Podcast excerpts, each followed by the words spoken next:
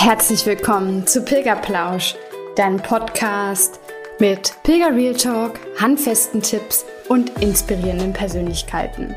Ich bin Denise und als leidenschaftliche Pilgerin, Pilgerbegleiterin und Coach zeige ich dir, wie das Pilgern dich nachhaltig verändern kann.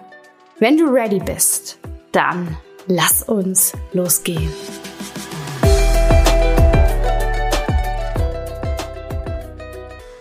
Hello Sunshine. Ich freue mich so, dass du heute wieder bei Pilgerplausch reinhörst. Und ich freue mich auch total, endlich Torben wieder im Format Pilgern für Anfänger zu Gast zu haben. Nach seinem Pilgerabenteuer auf dem Camino Frances ist er nun zu einem richtigen Pilger geworden, kein Anfänger mehr, nicht mehr grün hinter den Ohren, denn er hat seine Taufe durch viele Situationen und Menschen erfolgreich bestanden, würde ich sagen. Hol dir also dein Lieblingsgetränk und mach es dir gemütlich, denn auf diesen knapp 800 Kilometern, die er gelaufen ist, ist natürlich so einiges passiert. Und jedes dieser einzelnen Erlebnisse formt nicht nur diese Rückspielrunde von Pilgerplausch, sondern auch Thorstens neues Ich. Viel Spaß dir! Willkommen zurück zu Pilgerplausch.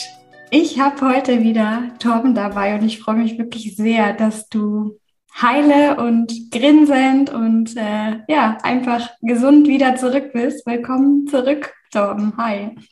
Ja, herzlichen Dank. Ähm, ich freue mich auch wieder hier zu sein. Also sowohl tatsächlich wieder im Lande als auch in dieser Rückrunde des Pilgerplausch.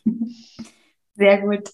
Ähm, erzähl mal, also du bist losgegangen und wann bist du zurückgekommen? Oder vielleicht auch noch mal kurz, um die Hörer abzuholen, die vielleicht die erste Folge nicht gehört haben. Wann genau bist du gestartet? Ich bin gestartet ähm, am, also hier tatsächlich in Hamburg in den Flieger gestiegen am 4. April. Mhm. Ähm, bin dann bis nach Saint-Jean-Pied-de-Port gefahren ähm, und bin dann oder habe dann am 5. April von dort aus meine ersten Schritte gemacht und bin, jetzt müsste ich tatsächlich auf dem Kalender nachgucken, äh, also ich weiß es noch, ich bin Vatertag auf jeden Fall ähm, wieder nach Hause geflogen. Okay, das war, glaube ich, der 26. Mai dann. Ja, ja. wobei fairerweise, ähm, ich habe mir zum Schluss fast eine Woche noch in, in Finisterre und in Muxia mhm. in Anführungsstrichen gegönnt. Ähm, also ich bin eine Woche vorher tatsächlich in Santiago angekommen. Ja, da kommen wir gleich dann nochmal ja. zu sprechen, warum du dir genau. das gegönnt hast. ähm, ich kann mich daran erinnern, dass du damals erzählt hattest, naja, Hinreise, ich muss das mal ein bisschen lockerer sehen, weil ich habe ja in meinem Leben vorher immer alles so gut geplant gehabt. Und dann hast du gesagt, schaust du mal, ob du denn äh, den Bus nach Saint-Jean nimmst oder doch irgendwie in Zug steigst. Wie, wie ist es dir ergangen? Also ich weiß noch, ich bin wirklich sehr, sehr, der Flieger ging morgens um sechs ab Hamburg. Ich bin wirklich äh, früh hoch und ich war ganz schön aufgeregt. Also das mhm. habe ich, hab ich äh, schon in mir gemerkt, auch ganz schön angespannt so von allem dem, was da jetzt kommt. Ähm, weiß ich auch noch so eine Situation ähm, äh, in, in Paris äh, auf dem Flughafen, wo ich dann aufs nächste, auf den nächsten Flug gewartet habe wo ich innerlich so angespannt war, dass ich mir tatsächlich meine Kopfhörer ins Ohr gemacht habe und erstmal so eine Meditation äh, hm. gehört habe, um, um wieder irgendwie runterzukommen. Ähm, dann ging es aber auch, dann war es okay. Und dann bin ich ähm, in Biarritz gelandet und habe mich dann, ich habe tatsächlich nichts vorgeplant. Ähm, ich bin tatsächlich dann an den nächsten Schalter gedacht, gegangen und äh, habe einfach gefragt, wie es jetzt weitergeht. Mhm. Cool. Und dann äh, hatten die einen, Bus äh, oder hat sie mir eine Busnummer erzählt und ja, dann bin ich aus dem Flughafengelände raus und ähm, bin einer, ja, ein, einer Frau begegnet oder einem Mädel begegnet. Wie sagt man das in meinem Alter? Also, einer jungen Frau. einer, einer, einer Frau begegnet, ähm, die ich in, in Paris schon gesehen hat in der Wartehalle. Mhm. Und dann denkst du ja, okay, du bist jetzt hier im Ausland, also fängt man erstmal auf Englisch an und dann haben wir uns beide auf Englisch erstmal begrüßt und weil sie hat den Rucksack auf und ich dann auch. Und irgendwie schien da ja eine Gemeinsamkeit zu sein, die wir vor uns hatten. ähm, bis wir dann nach zwei, drei Sätzen gesagt haben, wir kommen beide irgendwie aus Deutschland und dann können wir ja die Sprache wieder wechseln. Und das war eigentlich ganz nett, weil ähm, so hatte man gleich am Anfang jemanden, der eher mit den gleichen Themen zu tun hatte. Und wir haben dann den Bus genommen ähm, und sind dann im Prinzip ja, mit dem Bus bis nach Saint-Jean gefahren und haben uns dort aber dann erstmal wieder getrennt, äh, um jeder dann halt in seine Herberge zu kommen, erstmal anzukommen und ja. Schön. Ja, schön. Das ist auch total das Pilgern, ne? dass man gleich jemanden trifft und man ist halt nicht alleine. Also, das äh, finde ich jetzt ganz schön, dass das gleich zu Anfang, also auch ja wirklich mega zu Anfang einfach entdecken konntest für dich. Wie war es dann in Saint-Jean? Also, war viel los? Wie war es in deiner Herberge? Hast du dich gut aufgenommen gefühlt? Also, ich fand's. Mh, mm, also in dem Bus nach Saint-Jean, der war ziemlich voll. Okay. Da habe ich schon für mich gedacht, meine Güte, was, äh, was passiert hier jetzt? Mit Pilgern voll oder? Ja, genau. Okay, wow. Und ähm, in Saint-Jean selber fand ich es gar nicht so, das hat sich total verlaufen da. Wie, wie weit war die ähm, Busreise? Wie lange bist du gefahren? Oh, das kann ich gar nicht mehr genau sagen. Anderthalb Stunden oder so. Okay. Also ich bin aber auch in in Bayonne noch zwischengestoppt und habe mir das dann noch angeguckt und okay. also ich kann nicht mehr genau sagen. Mhm. Ähm, ja, und die Herberge, das kann ich gar nicht, äh, da, da bin ich tatsächlich äh, noch geprägt von meiner Abreise und von meinem Sicherheitsbedürfnis hier von zu Hause, weil ich nämlich in der ersten Nacht keine Herberge gebucht habe, sondern mhm. ein Einzelzimmer. Okay. Äh, weil ich gedacht habe, okay, da möchte ich jetzt erstmal, ich möchte erstmal so sondieren mhm. und mich jetzt so langsam an die Themen dieses Weges rantasten und hatte dann mhm. da in, in so einem Hostel ähm, ein Einzelzimmer. Und das war auch echt nett. Das war total schön und ähm, so ein bisschen nostalgisch eingerichtet. Das war echt, das war cool. Ja. Schön. schön. Ja, und wie war es dann, als du den ersten Tag, den ersten Schritt wirklich auf den Weg gesetzt hast? Nimm uns mal mit. Ähm, ich habe ja jeden Tag äh, Selfie-Videos gemacht. Mhm. Ähm, also auf jeden Fall immer eins, so fünf bis zehn Minuten jeden Tag kann ich auch tatsächlich jedem empfehlen, sich in irgendeiner Weise das festzuhalten. Ich habe für mich irgendwann gemerkt, das Schriftliche ist nicht meins. Okay. Ähm, ich habe tatsächlich diese Selfie-Videos ähm, gerne gemacht äh, morgens und auch immer zwischendurch, wenn mir, wenn mir irgendwie ein Gedanke kam und ich irgendwie meinte, ich müsste was festhalten. Mhm. Ähm, und ich weiß noch, ich habe mir das Video jetzt mal angeguckt. Ähm, und mir war es auch noch in Erinnerung, dass ich morgens also wahnsinnig akribisch meinen Rucksack gepackt habe. Und dann habe ich ihn nochmal aufgepackt und ob ich das auch eingepackt habe und äh, ob das jetzt dabei ist. Und ähm, kleiner Vorausblick übrigens auf später. Also am Anfang habe ich tatsächlich wirklich so, ich, ich war beim Bund, also da gibt es ja das Thema Vollzähligkeit. Also das, da macht man ja jeden Morgen seine Vollzähligkeit, ob alles da ist so. Ähm, und das habe ich mit meinem Rucksack irgendwie gefühlt auch jeden Morgen in den ersten Tagen immer gemacht. Indem ich gesagt habe, okay, also so Strichliste quasi im Kopf, hast du das, hast du das, ist das dabei, ist das dabei? Und das wechselte irgendwann im Laufe des Weges dann zu, wenn es hier nicht rumliegt, muss es dabei sein. ähm, also da war schon eine erste Veränderung zu spüren. Ähm, aber was ich eigentlich sagen wollte, war, dass ich mich wahnsinnig drum gewunden habe und das habe ich dann auch irgendwann gemerkt, die ersten Schritte wirklich zu tun. Mhm. Und das habe ich da im Video dann auch aufgezeichnet, dass ich gesagt habe, meine Güte, Torben, wie kann man sich nur so quälen, äh, jetzt endlich loszulaufen? Und ich weiß ähm, gar nicht mehr, vor was ich eigentlich so Respekt hatte. Also was dieser Weg mit mir macht, glaube ich, und was für, für Erfahrungen kommen können und äh, welcher Torben denn jetzt zurückkommen wird nach diesem Weg und ob er das alles schaffen wird und alles, was einem so der Verstand und der so einredet, ähm, war echt Wahnsinn zu dem Zeitpunkt noch. Mhm. Und dann habe ich aber wahnsinnig viel Glück gehabt, weil das Wetter wundervoll war den Tag. Ach, schön. Es war morgens so, so eine, ja, so eine, ja, so eine klare Luft irgendwie. Es war total schön, das einzuatmen. Und dann geht's ja von Saint-Jean auch gleich ziemlich steil in die Berge. Und ich bin wie so eine schnaufende Lok, bin ich da so irgendwie hochgelaufen und dann irgendwann hörte ich ähm, Schritte hinter mir, die irgendwie näher kamen und auch schnellere Schritte. Und dann hat mich tatsächlich eine Joggerin, ähm, die ohne ihr zu nahe zu treten, aber bestimmt 20 Jahre älter war als ich, ähm, joggenderweise überholt. Auf diesem Weg Richtung, Richtung Horizont hoch, auf diesen Berg, in die Pyrenäen rein. Und habe gedacht, Tom, irgendwas ist hier, irgendwas, irgendwas läuft hier komisch. Ähm, aber man hat das irgendwie auch locker genommen und hat echt Spaß gehabt. Und die Sonne kam dann raus und ich habe dann auch wirklich, äh, gleich an dem Tag, mir war wichtig, irgendwie Schmetterlinge. Das war irgendwie, habe ich, glaube ich, von Harpe Kerkeling ähm, noch so dieses Thema Schmetterlinge mitgenommen, so dass die ganz viel an diesem Weg waren. Und ich denke, hey, du willst auf jeden Fall heute noch deinen ersten Schmetterling sehen. Ne? Und jetzt kriege ich gerade wieder Gänsehaut, weil das ist nämlich Camino. Ähm, und zehn Minuten später, ich hatte es irgendwie mir gewünscht oder ich hatte es bestellt und zehn Minuten später war der Schmetterling da. Oh Gott, da kriege ich ähm, auch Gänsehaut. Das ist, das ist so ein Ding, was man irgendwie ja wirklich auf diesem Weg anfängt.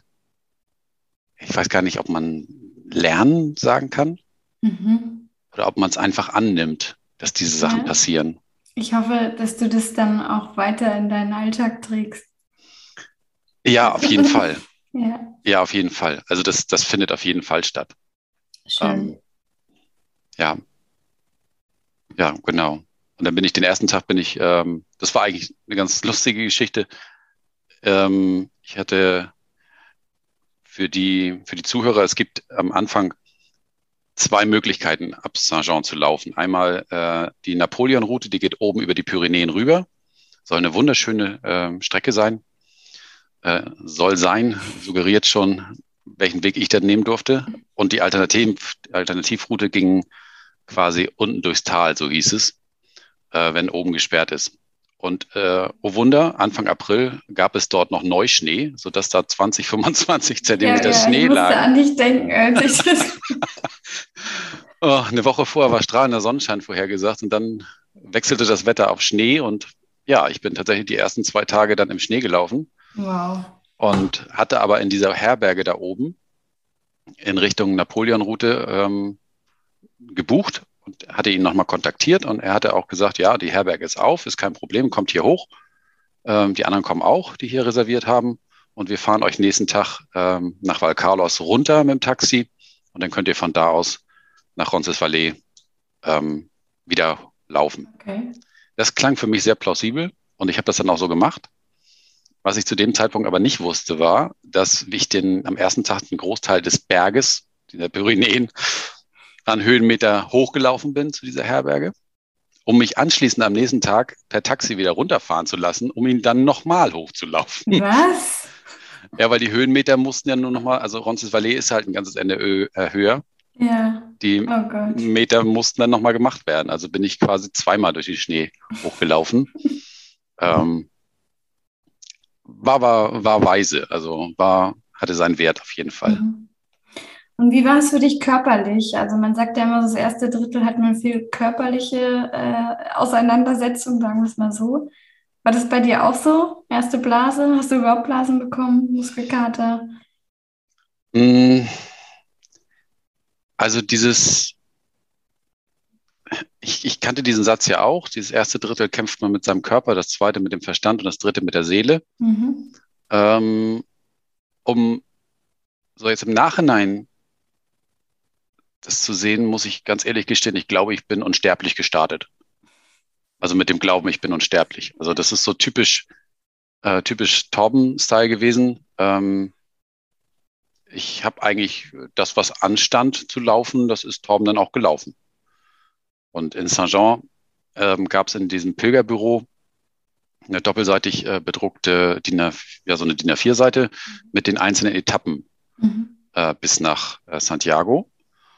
Und ja, die habe ich dafür, also die waren dann halt gesetzt. Also und wenn da drauf stand halt heute 23 Kilometer, dann ist Torben 23 Kilometer gelaufen und wenn am nächsten Tag drauf stand 28, dann ist Tom 28 gelaufen. Das ist spannend, weil du hattest dir ja selber eigentlich gesagt, dass du es das nicht machen willst, aber wenn andere das jetzt für dich übernommen haben, ne? Also das, und das muss ich wirklich sagen, äh, der Gedanke, weil man läuft ja auf diesen 28 Kilometer am Tag durch fünf verschiedene Orte durch, wo man übernachten könnte.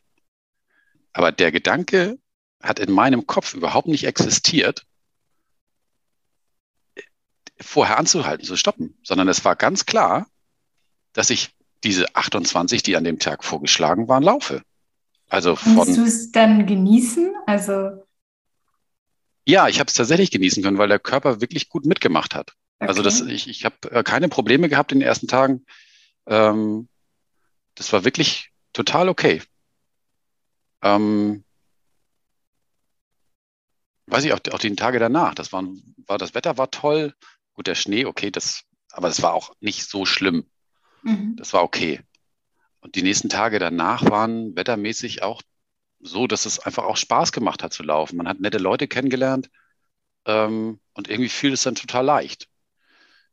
Die wirkliche körperliche Grätsche habe ich, ich habe es äh, gerade eben nochmal nachgeguckt, am 15. April gekriegt. Also zehn okay. Tage, nachdem ich gestartet bin. Okay. Äh, und zwar in Nayera. Ähm, das hat sich zwei Tage vorher angekündigt. Ich bin zwei Tage vorher nach, ähm, ich meine, nach, nach, äh, nach Logroño äh, mhm. gelaufen und hatte echte Probleme mit meinen Füßen. Ich, ähm, ich weiß nicht, also das klingt immer so schön, auch wenn man, ich glaube, wir haben da auch im Vorwege drüber gesprochen und mit anderen auch, dieses, und wenn du das leiseste Anzeichen einer Blase am Fuß merkst, mhm. dann halt sofort an und regel das Ganze und kümmere dich darum. Ja, aber dann stehst du da mitten in der, in der, in der Wildnis ähm, und denkst, ja, ich merke da jetzt irgendwas, aber was soll ich jetzt eigentlich tun? So, ne? Also du bist dann, also ich war jedenfalls ein bisschen unbeholfen und habe dann gedacht, naja, die drei, vier Kilometer, die es jetzt noch sind, ähm, das kriegst du schon irgendwie noch hin. Ja, was ich dabei hingekriegt habe, dass ich mir diesen kleinen C ähm, also richtig aufgescheuert hatte. Ähm, und das wurde dann halt auch immer schlimmer. Also es wurde dann die nächsten zwei. Aufgescheuert, also keine Blase, sondern aufgescheuert, wirklich. Ja, ja, es ist doch, es ist irgendwie so eine Mischung gewesen. Also es okay. auf jeden Fall war es unangenehm, sehr, sehr ja. unangenehm. Und das Problem ist, ähm, dadurch, dass man diesen Schmerz bei jedem Schritt hat, veränderst du deine ganze Körperstatik. Ja, ja. Und dann kriegst du Schmerzen an ganz anderen Stellen, weil, der, mhm. weil du irgendwie. So eine Schonhaltung einfach. Ja, du anders. läufst irgendwie nicht gerade. Du läufst ja. total schief und dann sind andere Muskulaturen, die dann mit einmal wehtun. Also das wird von Stunde zu Stunde wird das nur schlimmer. Und ich habe dann gesagt, okay, ich äh, respektiere, da ist irgendwas, ähm, aber stehen bleiben kam ja nicht in Frage. Also habe ich gesagt, äh, mache ich halbe Etappen, laufe statt, weiß ich nicht, dann 28, 12, 13, 14, 15 Kilometer, je nachdem, und versuche das dann so zu kriegen. Und der Tag, als wir oder als ich dann nach, äh, nach Jera gelaufen bin, da war es wirklich so, da bin ich quasi auf allen Vieren ähm, oh. angekommen. Ich weiß nicht, ob das den Rahmen hier sprengt, aber ich muss das kurz erzählen, was eine lustige Anekdote ist. Ich hatte den Abend vorher eine Amerikanerin, äh, bestimmt schon 70, 75, ähm, kennengelernt, äh, die mir gesagt hatte, also das Beste gegen, äh, gegen Blasen ist halt Schafwolle. Sagt sie, das ist das Nonplusultra. Ähm, weil, ja, sie hatte, dann hatte sie wirklich so Schafwolle dabei und hatte mir da was von abgegeben, äh, weil sie sagt, das ist, das verhindert das Scheuern und lässt aber gleichzeitig komplett Luft dran. So. Okay. Ich denke, okay, hast ja nichts zu verlieren, findest eine spannende Idee. Habe ich mir die Schafwolle da rumgewickelt. Und das hat wirklich total super funktioniert. Äh, du hast es dir dann um, die, um den, um den Zeh, Zeh gewickelt. Okay. Ja, ja genau. Statt, äh, statt des Blasenpflasters. Ja, okay. Und das hat wirklich total super funktioniert. Und äh, in Najeda bin ich als erstes in der Apotheke gegangen, weil ich irgendwann zwischendurch mir meine Socke ausgezogen hatte. Und dann ist das Ding mit abgegangen und ich konnte es nicht wieder aufwickeln. Also das war dann hinfällig. Mhm. Und bin in die Apotheke rein und habe gesagt, ich brauche Schafwolle. Und ich habe ja einen sehr, sehr rudimentären spanischen Wortschatz. ähm, das dann darin gipfelte, dass die Apothekerin mich gefragt hat irgendwann, ob ich jetzt eigentlich, sie versteht mich nicht so ganz, ob ich jetzt eigentlich was für mich suche oder für das Schaf. und das war der Punkt, an dem ich gesagt habe, okay, wir, wir finden hier keine Lösung, glaube ich. Ähm, also bin ich ohne Schafwolle aus dieser Apotheke raus. Mm. Und dann kam diesen Tag wirklich alles zusammen. Es war das Osterwochenende. Mhm. Ähm, und Ostern ist für mich wirklich ein, ich kann, ich kann auch nicht mehr sagen, warum, ein wahnsinnig wichtiges Fest. Hat nichts äh, wirklich Gläubiges bei mir zu tun, sondern es ist einfach, ach, ich äh, verstecke hier zu Hause mal gerne noch die ganzen Geschenke für meine Kinder. Die sind zwar jetzt 13 und 16, die spielen das Spiel einfach mit, weil Papa das toll findet. Ähm, das konnte ich dieses Jahr nicht. Dann hatten, waren meine Füße hin und gleichzeitig Spanier scheinen irgendwie zu Ostern in die Städte zu fahren und sich da alle Hotelzimmer zu buchen. Dementsprechend war das ganze, der ganze Ort ausgebucht, bis auf das Donativo, also diese mhm. kirchliche Herberge auf Spendenbasis, ähm, die wirklich so überhaupt nicht meins war. Also das muss ich ganz ehrlich sagen, das hatte irgendwie so einen Turnhallencharakter mit den billigsten Stockbetten, die man, also das ist, glaube ich, egal, wo man da gelegen hat, ob oben oder unten, es hat geklappert und gewackelt und ich, es ist wahrscheinlich nicht so gewesen, aber ich hatte das Gefühl, ich habe in die Dusche reingeguckt und habe schon beim Hingucken in die Dusche schon Fußpilz gekriegt. Ähm, ich Im Nachhinein, du zitierst hier gerade ganz schön viel von Harpe Kerkeling. Das weiß ich nicht. Also das, das, das kann ich nicht sagen. Nee, nee, also das war wirklich so. Warum ich das erzähle, ist, es war einfach, ich habe nachher wirklich am Fluss gesessen und geheult. Ähm, ich konnte nicht mehr. Ich habe mhm. wirklich auch gesagt, wenn, wenn hier jetzt ein Flughafen ist, ähm, dann lass mich dahin. Ich habe es versucht, es war nett. Ich brauche mich hier nicht schämen. Ich, ich habe es gemacht. Ich bin hier zehn Tage lang gelaufen. Ich kann einfach nicht mehr. Ich gebe auf. Mhm. Ähm, das waren einfach zu viele Sachen. Das Körperliche, das Ostern und diese Übernachtung, die wo ich nicht sein wollte. Die, nicht bekommen die Schafwolle. es war einfach in Summe zu viel. Und dann ist der, hat der Körper dann halt irgendwann, ist, sind die Tränen nur gelaufen. Und ich habe dann eine Pilgerin angerufen. Mhm. Ähm, ich sage, ich muss mich mal ausheulen. Und dann sagte sie, Tom, warum bist du so hart zu dir selber? Sagt sie, wir sind hier hm, zwei Etappen weiter, also 40 Kilometer weiter und ähm, haben hier eine Herberge. Wir liegen hier gerade am Pool, Tom. Es ist strahlender Sonnenschein und wir liegen hier am Pool warum setzt du dich nicht in den Bus und kommst zu uns hoch? Und das waren dann halt auch mehrere, mit denen ich dann halt losgelaufen war. Die hatte ich dann irgendwann durch meinen kaputten Fuß irgendwie ja ziehen lassen müssen. Mhm. Ähm, ich sage, ich, äh, ich muss mir das überlegen. Und ich weiß noch ganz genau, so den Abend ging es nicht. Also ich konnte mich den Abend nicht in den Bus setzen, da war der Stolz noch zu groß. Mhm. Und nach der Nacht in dem Donativo war ich dann gar und habe mich dann tatsächlich nächsten Morgen aufgemacht zur Busstation und habe gesagt, okay, ich ähm, nimm hier, nimm hier oder hol dieses Stück auf. Der Bus fuhr dann nicht, weil Ostern war. Okay. Und dann ist was ganz Magisches passiert. Und das ist so typisch Camino, so wie ich es auch kennengelernt habe. Der Pilgerzauber hat eingesetzt. Ja, ja, dann mit einmal zwei Leute standen noch an der, an der Busstation, ich und ein, eine Französin. Mhm. Und dann kam eine, ein Mädel an, ich schätze, sie war so 18, 20. Mhm. Die kam zu mir und ich schätze mal, war ihr Vater. Ähm, der ging dann zu der Französin.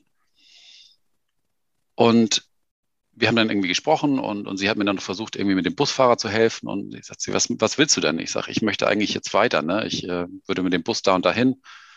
Ja, sagt sie, ähm, dann schnackte sie kurz mit ihrem Vater und kam dann wieder zu mir und sagte, wir fahren euch. Wow. Ich sag, wie ihr fahrt? Ja. Wie viele Kilometer waren das dann? Ähm, ja, also nach, ich muss jetzt, ich bin da ja nicht gewesen. Ich meine, es hieß Santo Domingo.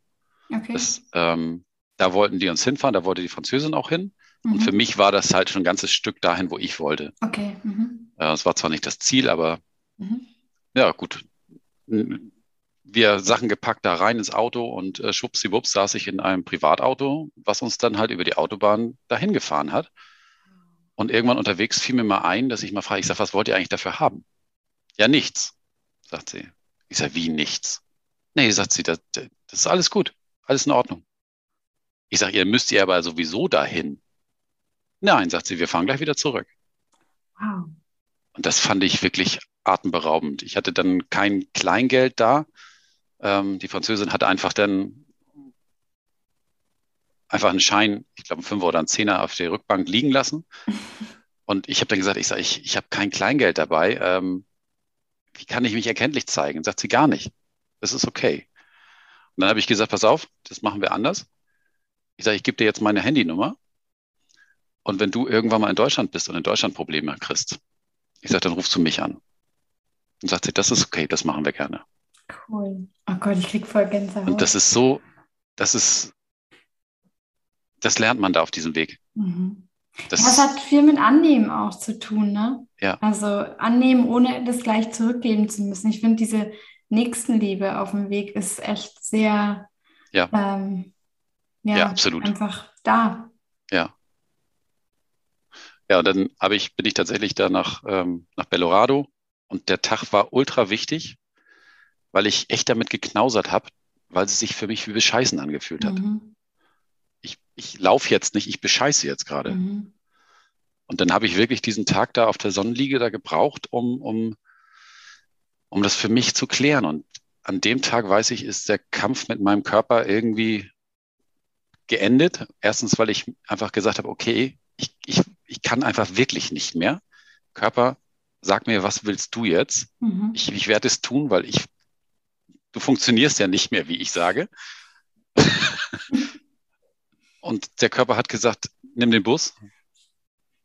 Und äh, als ich da so lag, habe ich gemerkt, okay, Tom, kapier endlich mal, das ist kein Sportding hier, das ist kein Marathon, das oh, hat nichts schön. mit Sport zu tun. Ja sondern es ja. geht um Selbstfürsorge. Es geht darum zu gucken, was, was brauchst du eigentlich? Was, was ist jetzt richtig für dich? Und horch doch mal, irgendwas stimmt da doch scheinbar nicht. Und dann hör doch wirklich mal hin. Mhm.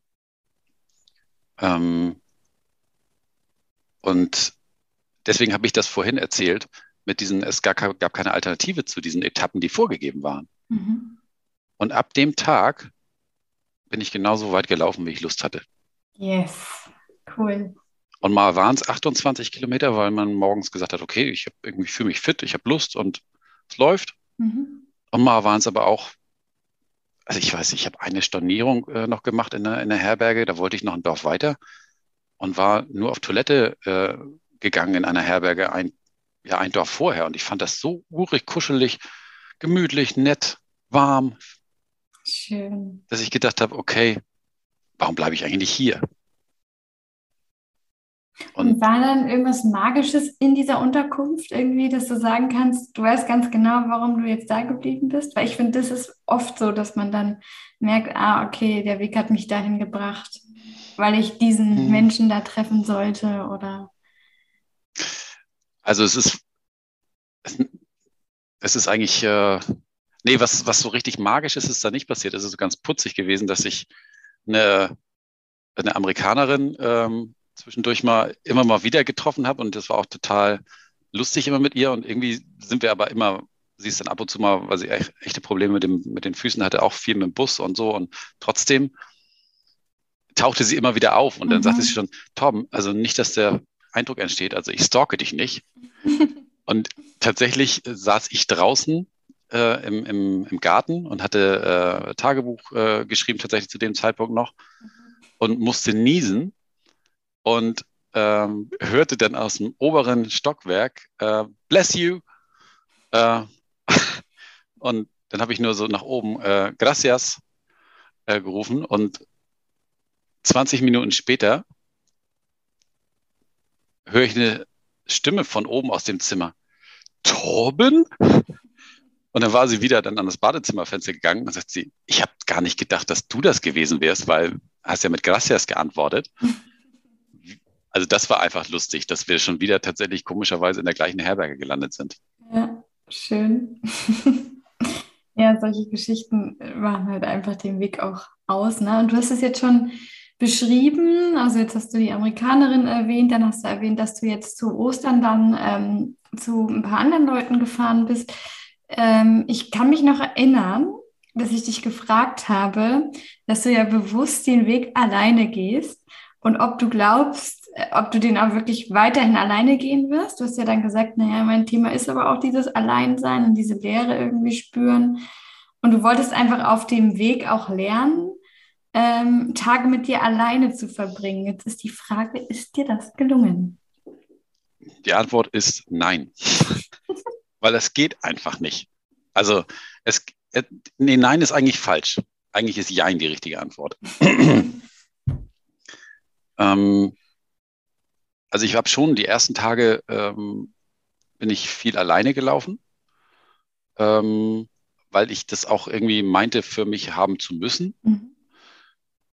Und dann kommt man aber so schnell mit so vielen Leuten ins Gespräch, das lässt sich gar nicht vermeiden. Ähm, und es ist auch total wunder es ist wunderschön, weil einfach man, man merkt, man trifft immer die richtigen Leute, man hat immer die richtigen Gespräche. Übrigens dazu auch so eine kleine, ja, einfach nur so ein kleiner Wink. Also das ist am Anfang, ich habe manchmal, bin, bin selber irgendwie mit mir, mit irgendeinem Thema gelaufen, dann trifft man jemanden und wenn ich das Gespräch dann begonnen hätte, hätte ich ja verstehen können, dass mein Gegenüber da jetzt auch eine Geschichte drauf erzählt. Aber meistens ist es, ist es das Gegenüber gewesen, das das Gespräch initiiert hat. Und komischerweise immer genau in das Thema rein, was, mit dem ich sowieso schwanger gelaufen bin. Mhm. Mhm. Das ist verrückt.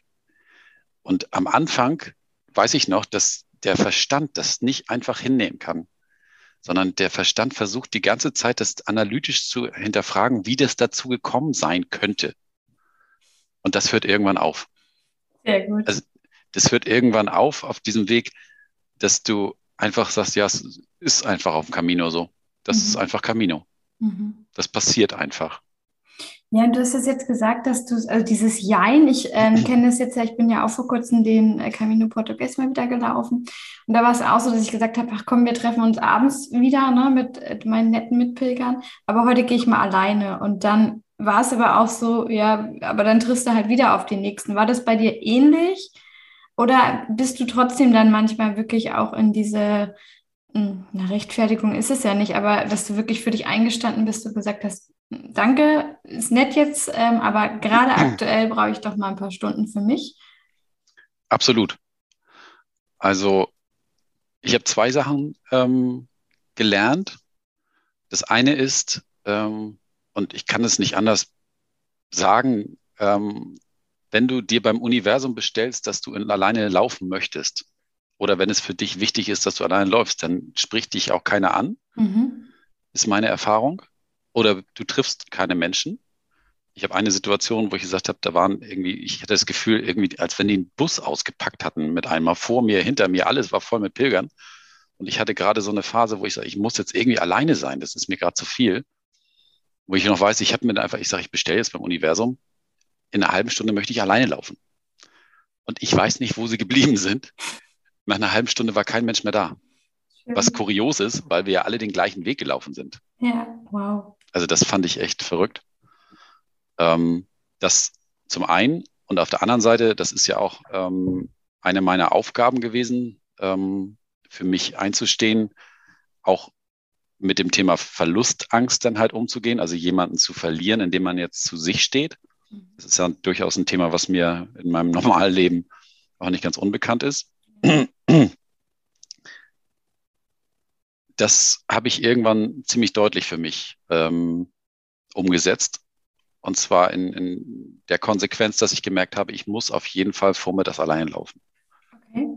Also der Vormittag war mir heilig. Wow ähm, dass ich gesagt habe, okay, auch morgens aus der Herberge raus, ja Mensch, ihr, lass, wollen wir zusammenlaufen? Ich sage, nee, sei mir nicht böse. Ähm, wir sehen uns irgendwie später. Mhm. Und ähm, dann können wir, können wir gerne zusammenlaufen, aber vormittags brauche ich meine, meinen Frieden so und meine mhm. Ruhe. Auch um diese ganze Umwelt aufzusaugen, diese ganze schöne Natur aufzusaugen. Mhm. Ähm, das war einfach mega wichtig. Und nachmittags war es manchmal auch so, dass ich gesagt habe, okay, ich wir sehen uns heute Abend oder so. Aber oft war es dann so, dass ich nach dem Mittagessen auch sagen konnte, okay, lass uns irgendwie zusammen äh, laufen. Das heißt ja nicht, dass man die ganze Zeit quatscht. Ja, ja. Das heißt ja auch, es geht ja auch durchaus, dass man nebeneinander herläuft und einfach genießt so, ne? Mhm. Man muss ja gar nicht unbedingt immer reden. Aber das war wichtig. Und ähm, da ist dieser Weg einfach ein massiver Beschleuniger und Katalysator für die Themen, die sowieso dran sind in deinem Leben. Also das. Und das war das Thema Verlustangst, das du jetzt beschrieben hast. Ja. Das, was bei dir dran war. Also, Konntest du das für dich dann ein bisschen lösen, ein bisschen Frieden reinbringen oder? Also loslassen und Verlustangst, das sind ja so, ich bin nicht wirklich gut da drin im, im Loslassen. Also in mhm. Situationen, in Menschen und ähm, Weil auf dem Weg muss man ja schon ein paar Menschen loslassen. Ne? Und dieser Weg bringt einen ja quasi stündlich, aber auf jeden Fall täglich dazu, immer mhm. wieder loszulassen. Also du lässt ja alleine schon jeden Tag deine Unterkunft, dein, dein Umfeld, wo du übernachtet hast, wieder los mhm. und läufst wieder in eine totale Unbekannte rein. Ähm, ob du nun irgendwie dir was reserviert hast oder nicht, ist ja letztendlich egal, weil du weißt ja trotzdem nicht, wo kommst du dahin. Also das ist ja wieder komplett neues Umfeld. Und das machst du jeden Tag. Jeden Tag ähm, lässt du das alles wieder los, um dann halt neue Erfahrungen zu sammeln ähm, und ja, das wieder auf sich zukommen zu lassen. Ne? Und ähm, bei Menschen war es wirklich auch ein paar Mal so, dass ich,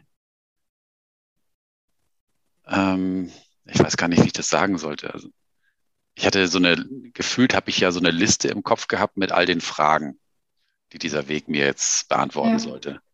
Dass das nicht funktioniert, habe ich am zweiten Tag gelernt, dass man die eigentlich so innerlich schon wieder verbrennen kann weil am zweiten Tag irgendwie schon klar war, dass dieser Weg, und das klingt für jemanden, der das nicht gemacht hat, und ich nehme mich dann nicht aus, bevor ich das Ding gelaufen bin, habe ich nicht geglaubt, dass es so stimmt.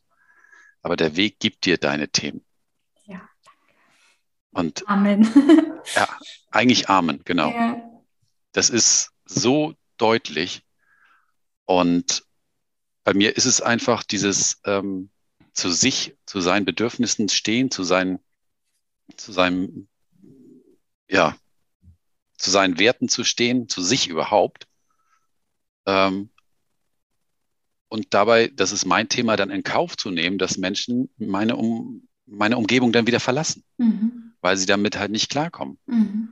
Also habe ich in der Vergangenheit ja oft ähm, eben wohlwollender agiert und nicht so für mich selbst eingestanden, damit diese Menschen in meinem Leben bleiben. Ja. Und dann schickt einem dieser Weg halt ähm, Menschen, in diesem Fall war es äh, eine Pilgerin, auch aus, aus Deutschland, ähm, für sich auch mein Alter, ähm, wo das eine mega Aufgabe war. Also wir haben uns wahnsinnig gut verstanden, ähm, so verrückt eigentlich. Es ist wie so ein bisschen wie Magnete gewesen. Also wir, wir konnten wahnsinnig gut uns austauschen, den ganzen Tag quatschen also wenn die Magnete so auf, auf Anziehung sind, so, mhm. es hat super gefunktioniert mit uns beiden. Das war, wir haben uns wirklich perfekt austauschen können. Ähm, und dann ist es manchmal so gewesen, dass jemand diesen Magneten auf der einen Seite umgedreht hat und dann war das absolute Abstoßung. ähm, weil dann jeder die, die, die Knöpfe des anderen, also massivst gedrückt yeah, hatte. Yeah. Ähm, bis hin, dass wir irgendwann gesagt haben, okay, das, wir tun uns hier irgendwie nicht gut. Das, ähm, so ein bisschen um das abzukürzen, also das, wir tun uns hier irgendwie nicht gut. Mhm. Und ähm, vielleicht ist es besser, wir treffen uns in Santiago und gehen noch mal einen Kaffee trinken, aber dass wir uns nicht beide hier diesen Weg kaputt machen. So, ne? Mhm. Da waren wir auch beide logisch im Verstand und einig, dass das der richtige Weg sein würde. Und dann weiß ich noch, dass wir ja quasi auseinandergegangen sind den einen Tag, ähm, was uns, glaube ich, in dem Moment beiden nicht leicht gefallen ist. Und ja, ich sage hier Tschüss, ne? Und ja, Tschüss und Buon Camino. ja, und dann bin ich, weiß ich, bin ich nachmittags irgendwann aus der Dusche in meinen Bettenraum zurückgekommen und denke, das gibt's doch nicht. Dann sitzt sie tatsächlich in dem gleichen Bettenraum und hat in der Zwischenzeit eingecheckt, als ich in der Dusche war. Wo ich dann nur gedacht habe, das kann doch wohl nicht wahr sein. Also auf dem Weg hätte es noch drei andere Orte gegeben, wo jeweils einer von uns beiden hätte unterkommen können. Und in jedem Ort hätte es wahrscheinlich auch noch drei andere Herbergen gegeben. Mhm. Und selbst in dieser Herberge hätte es noch zwei andere Bettenräume gegeben. Nein, sie saß in meinem Bettenraum. Und das war so, wir hatten so zwei, drei so eine ähnlichen Situationen, die aber alle das gleiche gemein hatten, dass wir irgendwann konstatieren durften, beide zusammen, dass das nicht der Weg ist, mhm. den, ich sage jetzt mal, das Universum möchte ja. oder der Camino möchte. Ja. Indem wir halt nicht fliehen der Situation mhm. und der Konfrontation. Ja, Ansonsten schickt er uns jedes Mal wieder irgendwie zusammen. Und das war der Punkt, wo wir gesagt haben, okay, dann müssen wir jetzt mal, dann müssen wir halt in die Konfrontation rein. Dann muss jeder halt in seine Verlustangst bei mir rein und wirklich einfach mal Tacheles reden. Ne? Ähm, das war mega erleichternd für mich in dem Moment, das, das wirklich dann zu tun. Ne? Und es hat nachhaltig was verändert. Schön, sehr schön. Weil man dann in dem Moment ja merkt, dass gar nichts Schlimmes passiert in dem Moment. Mhm. Und das Toll. macht einen mutiger auf diesem Weg, das öfter auszuprobieren, auch bei kleineren Sachen. Ne? Und einfach mal für sich zu sich zu stehen und sagen, ähm, wenn da irgendein Pilger beim Abendbrotessen dann ähm, an den Tisch kommt und sagt, kann ich mich dazusetzen? Und dass du dann einfach sagst, ganz ehrlich, sei mir nicht böse, brauche heute irgendwie Zeit für mich, mhm. weil es gerade für dich dran ist. Und ähm, komischerweise, derjenige guckt dich nicht mit großen Augen an und denkt, was bist du denn für ein Spinner? Mhm. Sondern der sagt, in der Regel habe ich jedenfalls nicht anders erlebt. Heißt es, ja klar, kein Problem. Und dann setzt derjenige sich woanders hin und nächsten Tag betrifft man sich auf dem Weg vielleicht wieder und spricht miteinander. Oh, schön. Ähm, also du gehst regelmäßig aus deiner Komfortzone raus und lernst fast täglich, dass nichts Schlimmes passiert. Mhm. Also das ist, das waren schon, schon krasse Lerneffekte, die, wo ich auch merke, die sind heute auch, da kann ich mich heute nicht mehr rein das geht nicht mehr. Da ist irgendwas mhm. nachhaltig umgefallen. Schön. Wow, da freue ich mich echt. Ja. Ja. Unglaublich. Ähm, ich kann mich noch an dieses Bild erinnern, dass du gesagt hast, wir haben darüber gesprochen mit dem Luxusartikel und du gedacht hast, naja, ich überlege vielleicht die Pfeife, die mir mein Onkel was, glaube ich, äh, zum 18. Geburtstag geschenkt hat, mitzunehmen. Und ich habe gedacht, ach, cool, so eine Friedenspfeife für dich halt irgendwie, um in Frieden zu kommen. Hast du die mitgenommen? Ja. Und? Ja, ich habe tatsächlich so zwei, drei Situationen gehabt, wo ich gesagt habe, okay, jetzt ist der geeignete Moment. Mhm. Und der letzte war tatsächlich in Finisterra auf dem, äh, beim Leuchtturm, ne? Ja. Ich gesagt habe, okay, das ist eigentlich jetzt genau der richtige Moment dafür. Mhm. Ja. Das, das war lustigerweise auch äh, nicht schlimm, diesen, diese Pfeife mitzuschleppen. Also das, da gab es andere Sachen, wo man sich mehr drüber geärgert hat. Mhm. Ähm, und die einen dann ja auch zwischendurch mal verlassen haben. Also ich ähm, hatte ja so eine Isomatte irgendwie seitlich, so eine Falt-Isomatte mitgenommen, wo alle immer schon gesagt haben, was willst du damit? Und ich sage, ja, weiß ich auch nicht, die brauche ich halt. Und auch die haben, also wir haben dann nach zehn Tagen haben wir uns getrennt meine Isomatte und ich. Und sie ist in der Herberge ver verblieben und ich bin dann weitergegangen. Ähm, ja, und so ist das mit anderen Sachen auch noch gewesen. Also Wobei, da muss ich ja jetzt auch einhaken. Ne? Wir hatten ja über den Schlafsack gesprochen und ich habe überlegt, sprichst du das an nicht, aber ich muss es tun. Ähm, möchtest, du, möchtest du uns zu der Schlafsack-Thematik nochmal abholen? Vielleicht nochmal kurz äh, zur Zusammenfassung. Ähm, wann bin ich gepilgert? 2018, genau, war es halt so, klappt alles mit so einem schönen Hüttenschlafsack, man bekommt Decken, deswegen braucht Torben die, was waren es, 900 Gramm oder so nicht extra mitnehmen, weil es ja doch irgendwie bei dir dann ganz schön eng und, und voll wurde im Rucksack. Also hast du deinen Schlafsack zu Hause gelassen und was ist dann passiert auf dem Camino? Genau, also wir haben ja kurz bevor ich losgefahren bin, nochmal noch mal gesprochen, eine Woche vorher. Mhm. Ähm, haben wir auch den, den Rucksack quasi nochmal akribisch durchgeguckt so. Und da war ja so ein Regenponcho noch mit drin, Poncho-Tab, dass man ja auch notfalls draußen noch hätte abspannen können. Heute klingt das total lustig, wenn ich das erzähle. Ich kann selber über mich lachen, über den Blödsinn, den man damals mitnehmen wollte. Ähm, und den Schlafsack, ja. Weil wenn das halt voll wird da in den Herbergen und so weiter und dann, dass man notfalls auf der Bank und das war ja die äh, Intention. Mhm. Genau. Der Poncho-Tab waren, glaube ich, 500 Gramm und der Schlafsack waren 700, das weiß ich nämlich noch. Mhm. Ähm, und beides war zu schwer. Und dann haben wir ja noch gesprochen, dann hattest du ja auch gesagt, Mensch, also da reicht eigentlich so ein Liner, also so ein, so ein Hüttenschlafsack. Mhm. Ja, ich mir noch so Dinge bestellt, bin ja ins Vertrauen gegangen. Und das erste Mal, wo ich an Denise denken musste, war in der ersten Herberge oben äh, in den Pyrenäen. In der ersten schon. Ja, weil, weil da, das war so eine private Herberge und der hatte dann auch ähm, tatsächlich äh, hier Decken, wo das halt auch gut geklappt hat. Aber dadurch, dass das irgendwie auf, weiß ich nicht, 1200 Metern war, ist es nachts echt kalt geworden da. Okay. Und ich habe ganz schön gefroren die Nacht. Ähm, und dann ging es ähm, den nächsten Tag ja nach Roncesvalles. Mhm. Und äh, da endete die Geschichte des Hüttenschlafsackes, weil die mich ganz unglaublich angeguckt haben und gesagt haben, nein, seit Corona-Zeiten äh, dürfen wir hier keine Decken ausgeben. Okay. Also das heißt, man kriegt ja in der Regel so eine Einweglaken. Ja. Ähm, und das haben die da auch gemacht, aber richtige Decke zum Zudecken, wo man das halt in diesen Hüttenschlafsack einwickeln hätte können, gab es nicht. Schade. Ja gut, also war ich genötigt, äh, mir da in, in diesem, die hatten tatsächlich in diesen Klostern so einen kleinen Shop. Mhm. Also habe ich mir noch einen Schlafsack gekauft, war dann ja der dritte.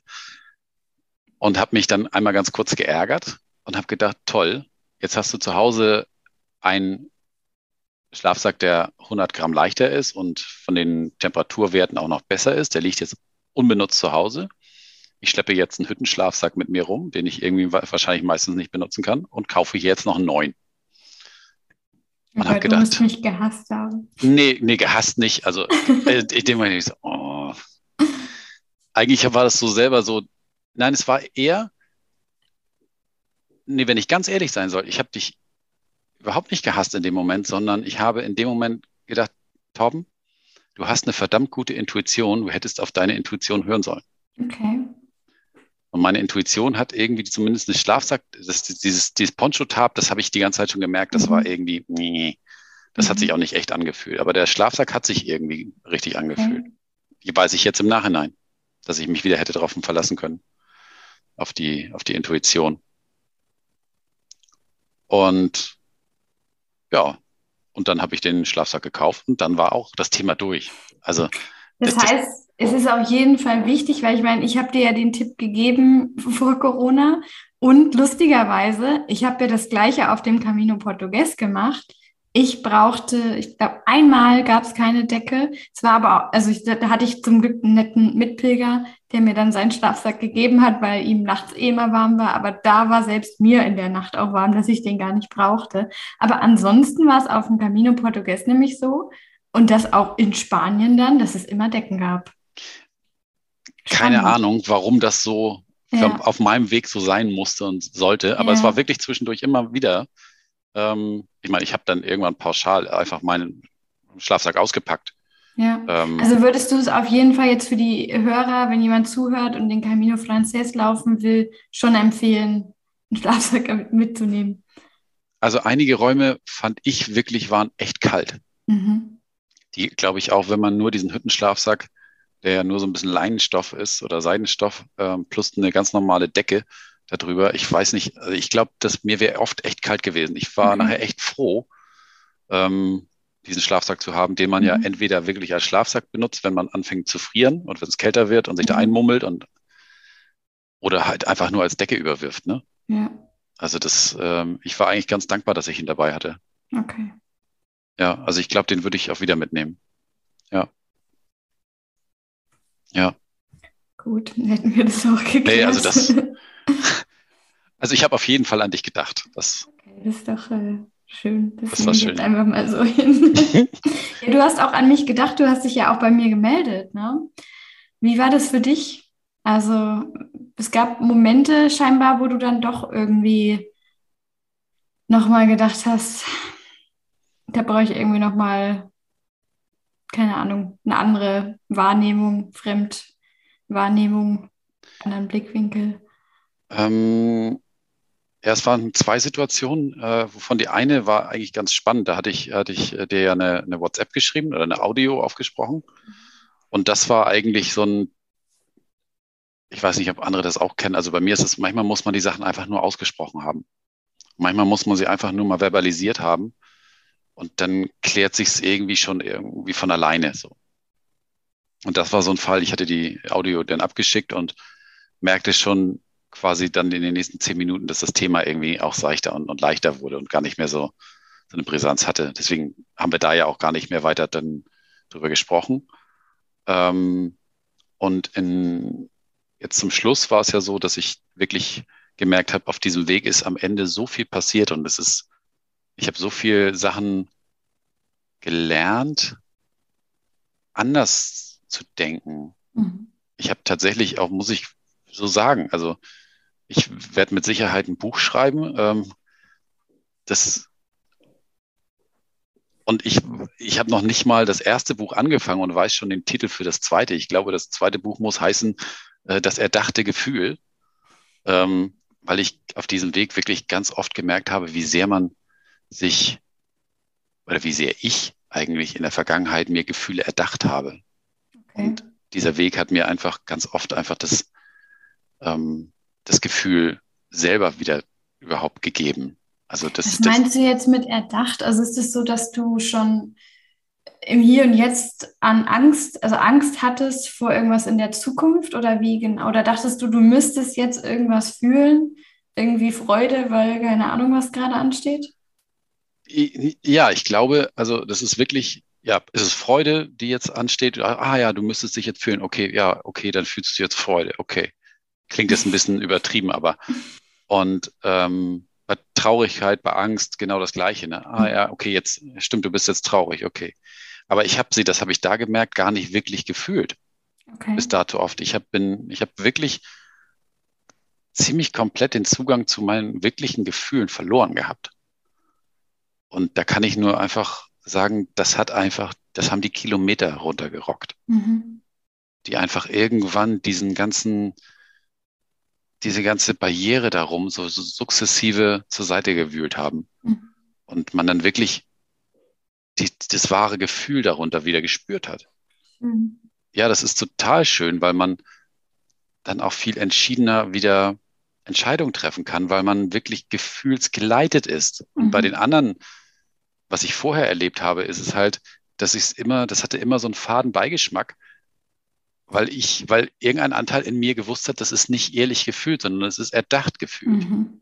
Ich weiß nicht, ob das rüberkommt. Ja, doch, dass man halt auch vielleicht selber irgendwie sich selbst gegenüber so ein schlechtes Gewissen hat, oder? So, dass ja. man das jetzt fühlt oder halt auch nicht. Also ja, doch, ich kann es auf jeden Fall nachvollziehen. Das, Spannend. Das ist, eines, das ist mit Sicherheit ein riesengroßes Geschenk gewesen. Und da sind halt so viele Sachen in mir halt passiert, wo ich sagte, okay, das ist eine Art, ja, The New Torben. Mhm. Ja, es gibt immer mhm. ein altes und ein neues Ich, ne? Vor dem Weg und nach dem Weg. Ja, und je dichter ich dann, es fing eigentlich erst nach Santiago an. Ich, Bevor du sagst nach Santiago, wie ist mhm. das Ankommen in Santiago für dich gewesen? Das finde ich nämlich auch eine spannende Frage, weil ich selbst erst vor ein paar Wochen wieder durchgemacht habe.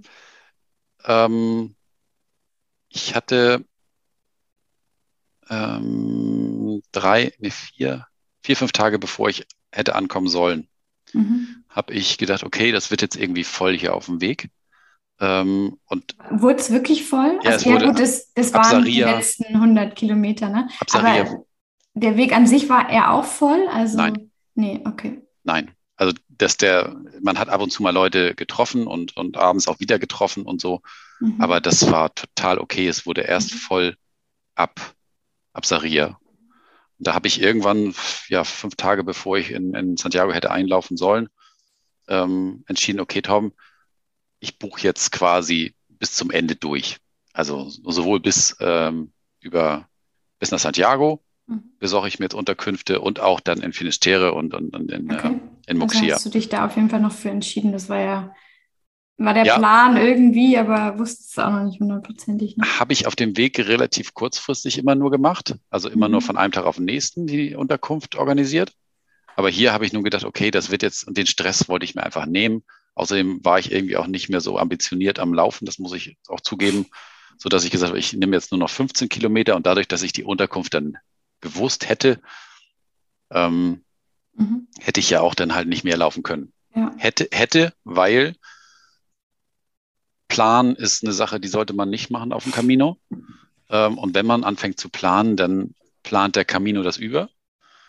Und bei mir hat das mit Covid überplant. Oh. Ähm, und äh, das bedeutete für mich dann halt nochmal, ja, ein Mitpilger, mit dem ich das, mein Testergebnis geschickt hatte, ähm, ein Bild davon, der schrieb dann irgendwie, mein erster Gedanke, Tom, du bist immer noch zu schnell.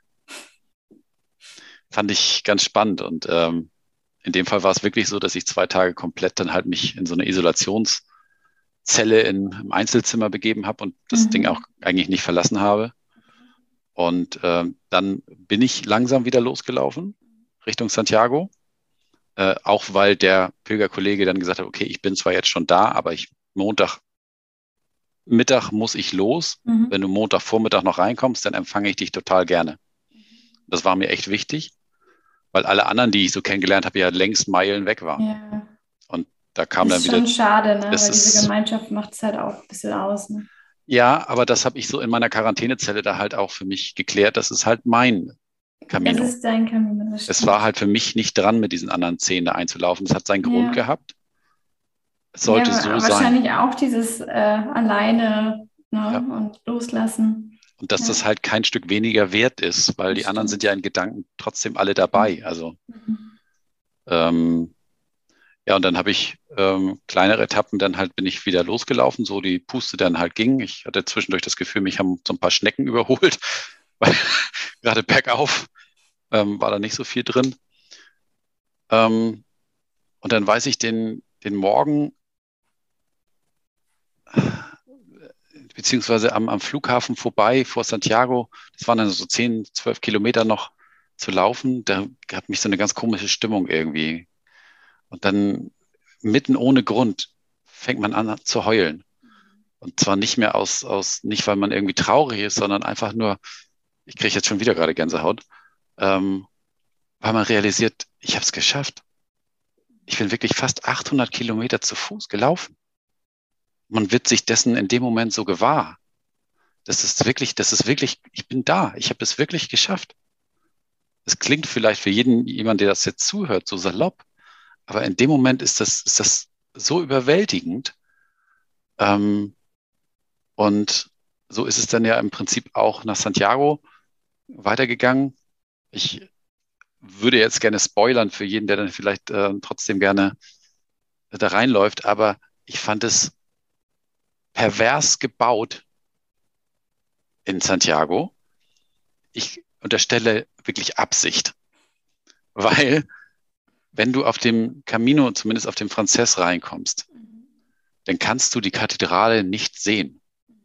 Du siehst sie nicht. Ja. Du siehst sie nicht aus dem Vorort und du siehst auch nicht, wenn du reinläufst. Und du denkst die ganze Zeit, Mensch, die muss doch irgendwie, wir sind doch, müssen doch gleich da sein. Mhm bis du irgendwann durch so einen Rundbogen durchläufst und dann realisierst, dass das, was vor dir ist, ist die Plaza vor der Kathedrale. Und dieser Moment hat mich so überwältigt, dass ich wirklich, mir, ich, mir sind die Beine weich geworden. Ich bin wirklich von Tränen, dankbarerweise hat der Kollege das dann noch gefilmt. Also heute bin ich ihm wirklich dankbar dafür, weil das ein total authentisches Video ist. Mhm. Ähm, Du kannst dich nicht darauf vorbereiten. Du kannst dich auf diesen Moment des Ankommens nicht vorbereiten. Du bist eigentlich schon fünf Minuten direkt neben der Kathedrale gelaufen und hast sie nicht gesehen. Und dann kriegt dich dieser Moment einfach und überwältigt dich komplett. Ja. das ist einfach, das ist so wundervoll gewesen. Mhm. Ich habe mir dann meine Compostella ja geholt mhm.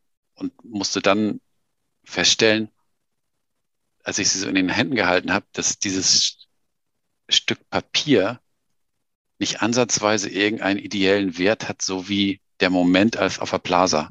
Ja. Das merke ich jetzt auch. Also dieses in Gedanken kann ich mich immer wieder auf diese Plaza und merke immer wieder das Gefühl, mhm. dieses Angekommensein, diesen inneren Frieden in dem Moment. Oh, wunderschön. Und dieses andere ist einfach ein Stück Papier. Mhm. Ehrlicherweise steht es hier immer noch in meiner in dieser Rolle, in die ich oh, damit ja. gekriegt habe. Ja. Es ist noch nicht mal ausgepackt. es ist noch nicht mal so wichtig gewesen, dass ich jetzt einen, äh, einen Rahmen dafür besorgt hätte. Ja. ja, da wären wir jetzt vielleicht auch schon beim Thema, ähm, wo du ja dann noch nach Finisterre und nach Muxia gelaufen bist. Weil dann ging es ja so dem Ende entgegen. Ne? Wie hat sich das für dich angefühlt? Das war komisch. Mhm. Also auch da hat der Weg wieder alles bereitgehalten, ähm, was es dann wohl für mich noch brauchte. Ähm, ich hatte zwei Tage in, in Finisterra. Das äh, fand ich, war nicht mein Ort. Mhm. Also der Leuchtturm da hinten, das war magisch. Mhm. Der Abend, wir haben abends dann noch gesessen bis um halb elf, elf auf den Steinen. Das war ein wundervoller Abend, aber der Ort an sich ist irgendwie, da, ich will nicht urteilen, aber da laufen Leute rum, die sind echt, die fand ich komisch. Also das fand ich irgendwie, das war nicht meins. Das habe ich ja. übrigens öfter auf diesem Weg gehabt, dass ich gemerkt habe, es gibt Orte, wo der Ort und ich mal so einen kurzen Plausch halten und feststellen, wir passen einfach nicht zueinander. Mhm. Und Finisterre gehört für mich dazu, also der okay. Ort selber. Und ähm, ich habe dann bin dann weitergelaufen nach ähm, nach Mokshiya mhm. und hatte da fünf Tage als ich noch auf dem Weg war, kam mir das sehr sinnig vor, nochmal so ein bisschen Urlaub zu machen, quasi so zum Schluss. Als ich dann da war, ich hatte ein wundervolles Apartment, hatte mir extra dann auch zum Schluss gegönnt mit Blick auf den Hafen und äh, war total toll. Aber es war halt trotzdem nur so ein 16 Quadratmeter Zimmer. Ähm, zwar toller Ausblick, aber halt ein kleiner Raum. Mhm. Und fünf Tage dann da irgendwie erstens nicht mehr laufen, äh, zweitens auch kaum noch Leute, die man kennt, äh, um sich herum. Und irgendwie die Muße, jetzt irgendwie noch großartig neue Leute, irgendwie, das war irgendwie auch nicht mehr da. Und dann habe ich mich irgendwie gefragt, was willst du hier eigentlich, ne? Es war irgendwie, warum hast du jetzt eigentlich fünf Tage hier jetzt nochmal Strandurlaub quasi gebucht? Ähm, und dann kam irgendwie so eine, kam diese Enge irgendwie wieder zurück, ne? Und gleichzeitig mischten sich so diese, diese Gedanken auch, was ist, wie, wie kriegst du eigentlich diesen Lebensstil, in welchem Maße kriegst du den eigentlich mit nach Hause? Weil das ist ja schon so eine Art Blase, in der man da ähm, unterwegs Definitiv, ist. Ja. Es, sind, es ist eine total liebevolle Umgebung, es sind wahnsinnig liebevolle Menschen, keiner trägt eine Maske, also jetzt nicht Covid, sondern äh, mhm. also diese Masken, die man sonst so im Alltag alle trägt, um, mhm. um das wahre Ich zu verstecken. Das gibt's da alles nicht. Jeder ist wahnsinnig transparent und offen. Und dies, dieser ganze Weg strahlt diese, diese Stimmung und diese Atmosphäre aus. Also man, man ist da sechs, sieben Wochen in diesem, in dieser Blase drin und fühlt sich wahnsinnig wohl in diesem, man gibt und man, man wird aber auch beschenkt. Ähm, wie kriege ich dieses, dieses Wohlwollende, dieses Verbindende in eine, ja, sagen wir mal, ziemlich materialistisch geprägte Welt, wo es um Erfolg und, und Umsatzzahlen geht und, und Leistung geht. Wie, wie, wie kriegt man das noch irgendwie zusammen? Wie kriegt man diese Zahnräder, wenn meins jetzt irgendwie langsamer läuft, zu Hause das mit einer normalen Geschwindigkeit weitergelaufen ist, wie kriegt man diese Zahnräder synchronisiert in der Geschwindigkeit? Ohne dass ich auch, und das war meine Angst, warum ich dich dann auch noch, ähm, noch mal kontaktiert habe, mhm. ohne das wieder aufzugeben, was du gerade so schätzen gelernt hast. Ja. Und dich zu schnell halt von dem System zu Hause wieder fangen lassen. Ne? Ja. Und hast eine Lösung gefunden. Sind dir schon, hast du Tipps? Ähm, Weil jetzt bist du ja wieder zu Hause, ne? Jetzt Also seit wie vielen Wochen? zwei, Drei? Hm. ja, ja, etwas über zwei. Ähm,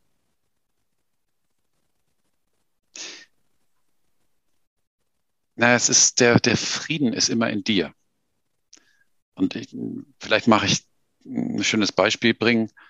Ich habe, äh, bin gelaufen, ähm, eine Etappe, ich weiß gar nicht mehr, wo das genau war. Und habe, ich habe mich äh, verlaufen, weiß ich nicht. Also ich bin der Meinung, ich war auf dem richtigen Weg, aber er hat mich irgendwie in irgendeinen Wald geführt und ich war nicht mehr gut gelaunt, als ich in den nächsten Ort reingelaufen war. Es war echt warm, ich hatte nichts mehr zu trinken und ähm, hätte dringend irgendwie eine Gaststätte gebraucht. Habe in der App nachgeguckt, da war aber nichts eingezeichnet und bin dann quasi durch den Ort, äh, wollte da weiterlaufen und bin dann auf so einen, ja, wie so ein Resthof äh, gestoßen, wo man so ein Tor hatte dann.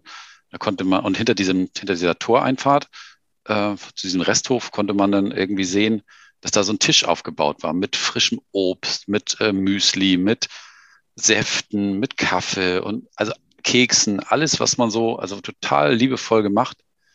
Ähm, ich denke, was ist das denn? Da stand dann auch Donativo, also auf Spendenbasis. Ich denke, das kommt ja gerade recht. Hier bleibst du. Lustigerweise komme ich da rein, treffe einen Pilger wieder, wo ich gedacht habe, was machst du denn hier? Du hättest doch irgendwie mindestens 70 Kilometer weiter sein müssen. Also auch da wieder so typische Momente. Ähm, die richtigen Leute gehen nicht verloren, die kommen halt immer wieder in dein Leben zurück. Schön. Ähm, habe mich da hingesetzt in tatsächlich eine nicht wirklich aufgeräumte Umgebung, sehr, sehr, ich sage es einfach mal, abgeranzte Mhm. äh, Couchmöbel. Mhm. Ähm, Ich ich habe weiß sogar, wo das war. Ich erinnere mich so ein bisschen, ja. bei Simon ähm, und habe dann dort, ich habe mich hingesetzt und habe gedacht, ich war wirklich angespannt innerlich und habe gemerkt, irgendwas passiert hier. Und der Typ, der das, dem das Ganze gehörte, der war noch nicht mehr da. Ähm, aber mein Körper hat sich alleine nur aufgrund des Ortes total entspannt. Ich, ich war so im Frieden mit einmal. Und dann kam er raus und ähm, also es, ich behaupte, es gibt zwei Möglichkeiten. Also es ist ein Australier, ähm, der irgendwie auch vor sieben, acht Jahren ähm, da ausgewandert ist äh, und gesagt hat, ich, ich möchte das machen, Mhm. ähm, aus einer Vision heraus. Mhm. Und es gibt, also so habe ich das für mich interpretiert. Also entweder der Mann ist wirklich, was wir so, oder was ich zumindest in meinem Kopf habe, sehr erleuchtet. Oder er hat irgendwie Pilze genommen, das weiß ich nicht genau. Auf jeden Fall war der so entspannt und, und, und äh, gechillt und das hat so auf mich übergehalten, dass ich gedacht das ist Wahnsinn. Und der hatte, deswegen erzähle ich die Geschichte, der hatte in seinem Garten hinten ein Steinlabyrinth. Und ich weiß nicht, ob das viele Leute kennen. Das ist ja so ein Riesen, es sind so Steine aufgestapelt und äh, man läuft im Prinzip in dieses, in diesen Kreis rein und läuft in dem äußersten Kreis quasi ähm, in diesem Labyrinth zur, zur anderen Seite. Mhm. Und dann geht das irgendwie, ja, 20, 25 Minuten, je nachdem, wie schnell man läuft, aber immer wieder so in, in so Bögen zu, zu dieser Mitte hin von diesem Ja. Steinlabyrinth. Und mir ist in dem Moment so klar geworden, dass das deine eigene Mitte ist dort. Du gehst auf deine eigene Mitte zu und manchmal am Tag startest du ganz, ganz außen und bist relativ weit von deiner eigenen Mitte Mhm. entfernt. Mhm. Darfst dann aber dich darauf verlassen, dass es in der Regel nur ein paar Schritte weiter bist du, und ich weiß nicht, wie dieses Steinlabyrinth funktioniert, aber es ist so, du bist dann halt direkt an deiner Mitte dran.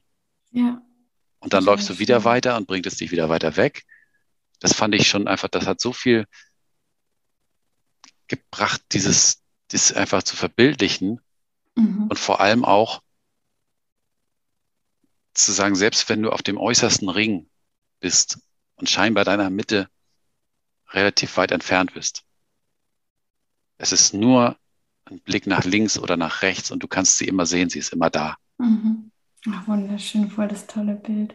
Und das holst du dir jetzt dann im Alltag einfach öfter wieder Und ich hoch. glaube, das ist, das ist einfach das, was man mit nach Hause nimmt. Mhm. Es ist, ähm, ich habe, mir sind dankbarerweise, oder ich bin echt dankbar, dass mir Momente zuteil geworden sind, wo ich jetzt heute, ich weiß nicht, der eine oder andere kennt ja sicherlich äh, Eckart Tolle und die äh, jetzt die Kraft der Gegenwart. Ich habe das Buch gelesen und ich habe es sicherlich auch logisch verstanden. Und mir sind aber Momente zuteil geworden auf dieser Reise, dass ich heute genau weiß, wenn er von diesem Raum spricht, des Jetzt, wo er da ist. Und da, da kommt man heute schneller wieder hin, weil man diesen Ort einfach kennengelernt hat. Ähm, jetzt habe ich gerade den Faden verloren. Irgendwas wollte ich dazu noch sagen. Hm. Nee, ist jetzt gerade verschwunden. Nicht schlimm, ich finde dieses Bild an sich ist schon sowieso so aussagekräftig. Aber ähm, ich erinnere mich noch, dass du damals gesagt hattest, dass du ähm, halt auch so ein bisschen ne, dich selbst finden willst, wer bist du, warum bin ich überhaupt hier, aber auch so deine Bestimmung, was äh, das Berufliche angeht. Bist du da weitergekommen? Ähm, bei all diesen Fragen oder bei der Berufung? Bei der Berufung. Ähm, ja, auf ziemlich kuriose Weise. Also ein kleiner Anteil in mir hat, und das heute klingt das fast ähm, heute belächelt man das selber, aber ich glaube, es hat einen Anteil in mir gegeben, der gedacht hat, okay, in Spanien steht irgendwo ein Schild auf diesem Weg, da steht drauf, ab 1.6., wenn Torben zurück ist, dann macht er beruflich das und das. also ich kann allen sagen, so, ich habe das Schild nicht gefunden, vielleicht muss ich ihn nochmal laufen, vielleicht habe ich es übersehen, ich weiß es nicht.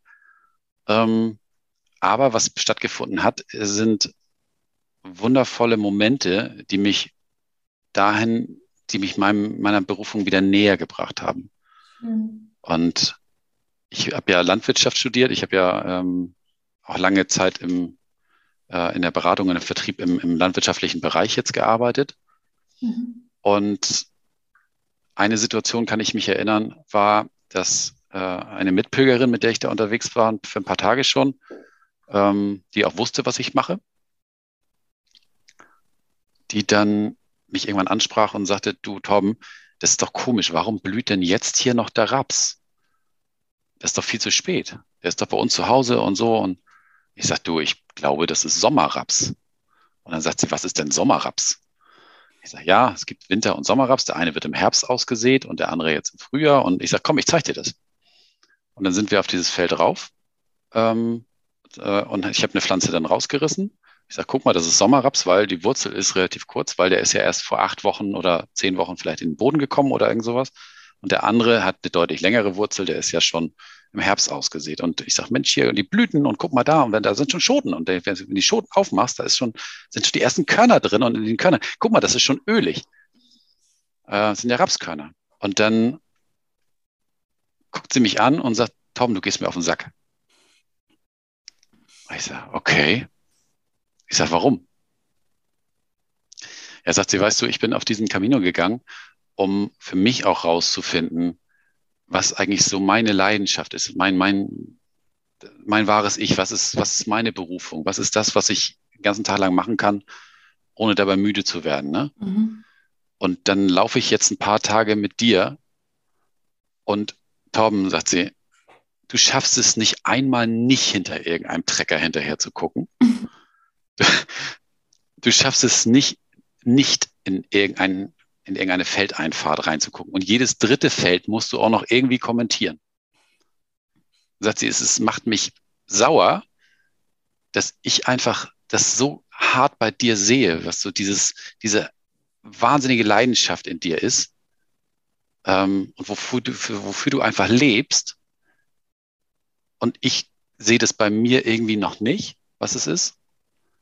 Und du siehst es bei dir scheinbar auch nicht. Das macht mich wahnsinnig. Und das war so wichtig in dem Moment, ja. das mal wieder vor Augen und denke, stopp, ja.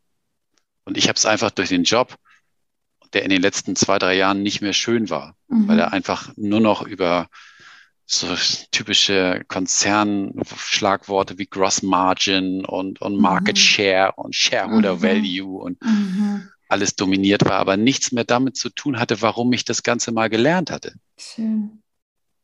Und dann kamen wir, kam die nächste, vielleicht die, die, die, das passiert einfach. Man, man braucht auch nicht zwingen oder nicht drängen irgendwie, sondern ja. die Momente kommen dann halt auf diesem Weg. Und am vorletzten Abend in Mokshia habe ich jemanden getroffen, den habe ich in Horizon äh, mhm. gesehen, auf der ersten, äh, in der ersten Unterkunft. Hatte da nicht mit übernachtet, sondern ähm, ist kurz angekommen da morgens. Wir standen alle draußen, auch mit dem Herbergsvater, und dann kam er da an und äh, sagte, ihr kriege ich hier einen Kaffee? Ähm, und also total unfreundlich, ne? Kriege ich hier einen Kaffee? Und dann sagt der Herbergsvater, nee, ist hier nur für, für die, ähm, für die, äh, die hier Unterkunft haben bei mir. Mhm.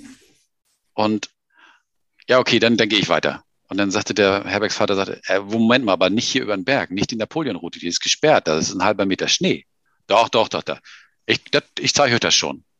Und der sagte noch, Mensch, du spielst mit deinem Leben, ne? Äh, ließ sich nicht aufhalten, ähm, ist dann da weitergegangen. Dann habe ich ihn irgendwann zwischendurch mal gesehen, hatte ihn ja aber innerlich, Thema Toleranz, Torben, ne? schon als nicht nett abgestempelt. Da habe ich gedacht, nö, der ist doof. Und lustigerweise, der war total nett. Da habe ich dann jetzt fest, ja. Und die Geschichte, die er mir dann noch mitzugeben hatte zu meinem Thema, und da war es wieder so, dass nicht ich das Thema angesprochen habe, sondern er damit anfing, dass er sagte, er hat einen, einen Bekannten, der war jetzt, also der, der Pilger war jetzt irgendwie in Rente schon. Und der hatte jetzt einen, einen jüngeren Bekannten irgendwie, der mit einem, mit einem Schulfreund zusammen. Ähm, die haben ein Startup gegründet und haben so eine kleine Tischlerei und dann ist diese ganze Geschichte so steil gegangen, dass sie heute ganze Büromöbelserien für, für Schulen ausstatten und so. Und das Ding ist wahnsinnig äh, erfolgreich, bis sich letztes Jahr jetzt dieser Kumpel hat auszahlen lassen, weil ihm das einfach zu stressig geworden ist. Mhm. Und der hat sich von diesem Geld, mit dem er sich da hat auszahlen lassen, hat er sich eine, eine Halle gekauft, Maschinen da reingestellt und ein Tischler hat heute wieder Einzelstücke. Sagt er, der ist dahin zurückgegangen, warum er das gelernt hat. Ja. Und das war für mich so zum Schluss nochmal so wichtig, Krass. dass ich gemerkt habe, warum hast du eigentlich Landwirtschaft gelernt? Mhm. Und für mich war es einfach, weil ich wahnsinnig gerne in der Natur bin, weil ich, weil ich es liebe, durch den Weizen, äh, durch die Fahrgassen durchzulaufen, durch den Weizen durchzustreichen, äh, da zu gucken, wie wächst der, also dem, mhm. dem Weizen beim Wachsen zu helfen, irgendwie auch mhm. über, im Frühjahr im Stall zu stehen, die, mit den Tieren irgendwie, mit, mit Kühen da irgendwie zu, auf dem Trecker zu sitzen. Das mhm. ist, und ich sage, okay, Tom, das ist kein Wunder, dass dein Job dich in den letzten drei Jahren kaputt gemacht hat, irgendwie mhm. auch innerlich. Ich habe das, ich habe auch keinen Groll meinem Arbeitgeber gegenüber weil der kann da gar nichts für. Ich habe es ja. einfach nicht gemerkt. Ja. Okay. Dass, dass, dass ich mich einfach von dem entfernt habe, was ich eigentlich als Grundintention mal hatte. Mhm. Das heißt, bist du jetzt schon ein Stück näher? Also hast du dich jetzt schon mal umgeschaut, irgendwie wieder Richtung Landwirtschaft dann beruflich oder ist also es aber noch im Prozess? Also es ist mit Sicherheit noch im Prozess. Ich habe jetzt tatsächlich aus Mokshia äh, noch einen, einen, guten Bekannten äh, gleich angeschrieben und habe gesagt, du, ähm, mag jetzt irgendwie blöd klingen, aber äh, sucht ihr vielleicht für euren Betrieb einen Mitarbeiter? Und sei es jetzt erstmal tatsächlich nur zum, zum Treckerfahren. Ja. Ähm, ich sage, ich möchte einfach, das, das bringt mich, das, das macht mir Spaß. Mhm. Folge der Freude. Das ist mhm. einfach, ich, ich laufe aus so einem Tag raus mit mehr Energie und mehr Lebensfreude, als ich morgens gestartet bin. Das ist, und da, darum geht's ja am Ende.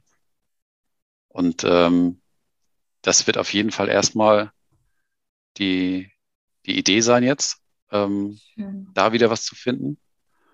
Und ähm, parallel, das ist halt auch, ähm, merke ich, dass ich jetzt schon so oft über das Thema ja, Jakobsweg angesprochen werde, dass ich denke, ich, ich möchte auf jeden Fall diesen Weg in Buchform bringen. Mhm. Ähm, dafür helfen auch, glaube ich, diese Audionotizen, die man sich immer mal gemacht hat mhm. und diese ganzen Anekdoten.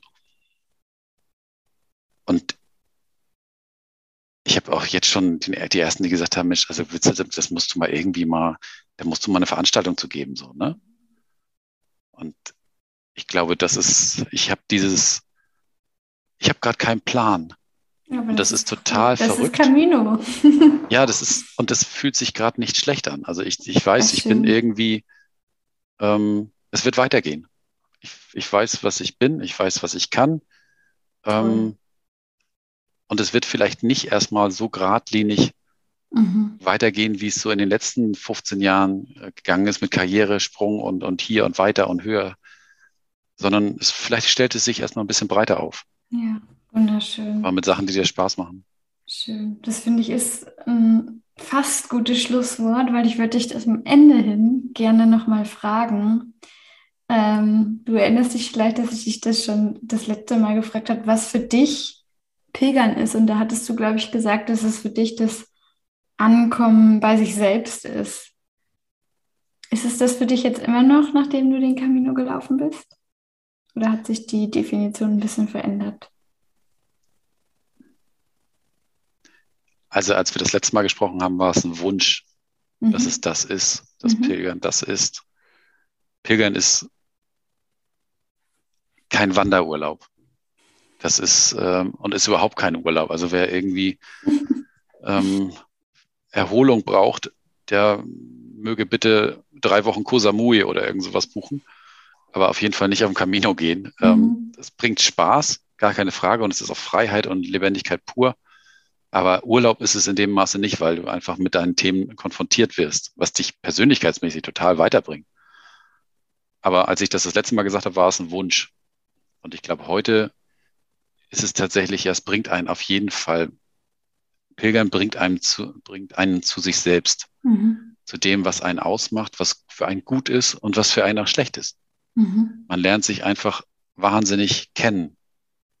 Ja. Weil man kriegt Situationen geschickt über diesen Weg, sei es in Form von Situationen, in, in Form von Menschen,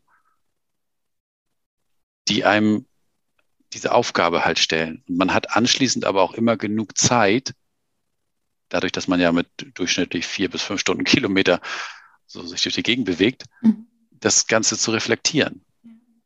Und bin ich das jetzt eigentlich, habe ich da jetzt richtig reagiert? Bin ich das nicht?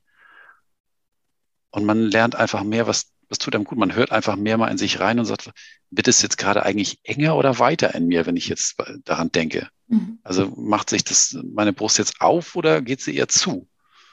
Und du lernst definitiv über das Pilgern dich kennen. Das kann man auch im Alltag machen, aber das ist ein krasser Beschleuniger. Ja. Sehr schön. Ich freue mich einfach so sehr, diese Entwicklung von dir zu sehen, das innerhalb von den paar Monaten. Und freue mich, dass der Weg dir wirklich das gegeben hat, was du gebraucht hast. Ja, das, das scheint so, ne? Mhm. Also das ist, und ich bin auch echt dankbar, dass wir uns vorher kennengelernt haben, weil du hast mich wirklich auf, auf, äh, auf den entsprechenden Abschnitten auch einfach mit deiner Erfahrung abgeholt. Das muss, das muss ich einfach mal so sagen. Also das, ich bin wahnsinnig nervös gewesen im Vorwege, ähm, bei einigen Sachen, so was auch den Rucksack betrifft. Und da einfach mit jemandem zu sprechen und zu sagen, ey, ja, so und so. Und das hat mir einfach Ruhe gebracht, die Möglichkeit, äh, ja, dich auf dem Weg zu kontaktieren. Ähm, und jetzt auch im Nachhinein, ne? das hat, hat mir schon echt geholfen. Also ich bin auch echt dankbar, dass wir uns getroffen haben und dass du mir dann dein, dein Know-how und dein Wissen noch zur Verfügung gestellt hast. Ne? Ja, sehr gerne. Freut mich sehr zu hören. Ja. Das ist ja auch meine Vision auch hier mit dem Podcast. Ne? Deswegen finde ich es auch so schön, dass du uns jetzt wirklich auch so offen und ehrlich mitgenommen hast. Also danke dafür auch nochmal, weil das ist es am Ende, glaube ich, was dann auch nur was bewirken kann, ne? wenn man da wirklich auch ganz ehrlich von den Dingen berichtet, die passiert das, sind das ist, glaube ich, ein bisschen, ich meine, das war vorher schon ein Stück weit bei mir so angefangen, aber das ist jetzt noch radikaler durchgekommen. Ähm, ich, ich will gar nichts anderes mehr als diese Offenheit. Ja, ja. Und wenn ich durch diese Offenheit oder wir durch diese Offenheit in diesem, diesem Podcast den einen oder anderen ja vielleicht motivieren, sich auf seine Reise zu machen oder inspiriert haben, dann ist es diese Offenheit auf jeden Fall wert. Und mhm. ähm, die Frage ist immer, was ist, was ist, was hindert dich daran? Und ich hatte mit einer, äh, mit einem Pilger gesprochen, der sagte, aber das ist aber mutig, ne, wenn du jetzt so so offen sofort so bist. Ich sage ja, ich sage, also wer mein Vertrauen missbrauchen möchte, der ist herzlich eingeladen. Mhm. Ich sage, der, der darf es dann auch gerne tun, wenn er meint, er müsse. Aber das hindert mich nicht mehr daran, diese Offenheit ähm, zu leben, weil ich weiß, es bereichert die anderen Menschen halt. Sehr schön. Danke, dass du das nochmal sagst, weil auch ich das jetzt das ein oder andere Mal schon gesagt bekommen habe, weil ich ja auch hier meine Erfahrungen teile. Ich habe ja. ja. auch meine Erfahrungen vom Camino Portugues geteilt und es macht einfach keinen Sinn, da Dinge nicht zu erwähnen oder äh, zu lügen oder wie auch immer, weil Nein. auch das kommt auf, am Ende auf dich zurück. Es entweder kommt jemand, nutzt es aus, dass du so ehrlich bist, oder die Lüge oder in der Art und Weise kommt auch auf dich dann irgendwann zurückgefallen. Und ich behaupte ja, die Menschen merken, wenn du lügst. Ja. Da sind wir bei, bei dem Körpergefühl und bei, wird es gerade eng oder weit. Mhm. Wenn wir sehr, sehr in der Stille sind. Und ach so, das wollte ich vorhin zu Eckart Tolle übrigens, wenn ich das noch sagen darf. Ähm, die Stille, habe ich gelernt, hat nichts mit äußerer Stille zu tun. Es hat nichts mit den Ohren zu tun. Mhm. Das ist ein Lerneffekt gewesen, den ich haben durfte. Schön. Die, dass die Stille, von der immer geredet wird, hat überhaupt nichts mit den Ohren zu tun. Toll. Oh mein Gott, das, das ist jetzt das perfekte Schlusswort, deswegen ist es dir vorhin nicht eingefallen, damit wir es jetzt nochmal bringen können. Vielleicht sollte es genau so sein in diesem Genau. Moment. Ich danke dir vielmals, Torben. Ich bin gespannt, was wir noch von dir hören und sehen werden. Wir werden ja definitiv in Kontakt bleiben. Ja, auf jeden Fall. Und dann wünsche ich dir weiterhin gutes äh, Einleben und ja, Umsetzen von deinen Learnings im Alltag. Herzlichen Dank. Und dir auch nochmal herzlichen Dank für dein Tun. Sehr gerne. Danke. Ich wünsche mir sehr, dass dir dieses Interview zeigen konnte, dass Pilgern lebensverändernd ist. Egal mit welchen Ängsten oder Herausforderungen du vor, auf oder auch nach dem Weg kämpfst, denk dran, jeder Schritt zählt. Deine Denise.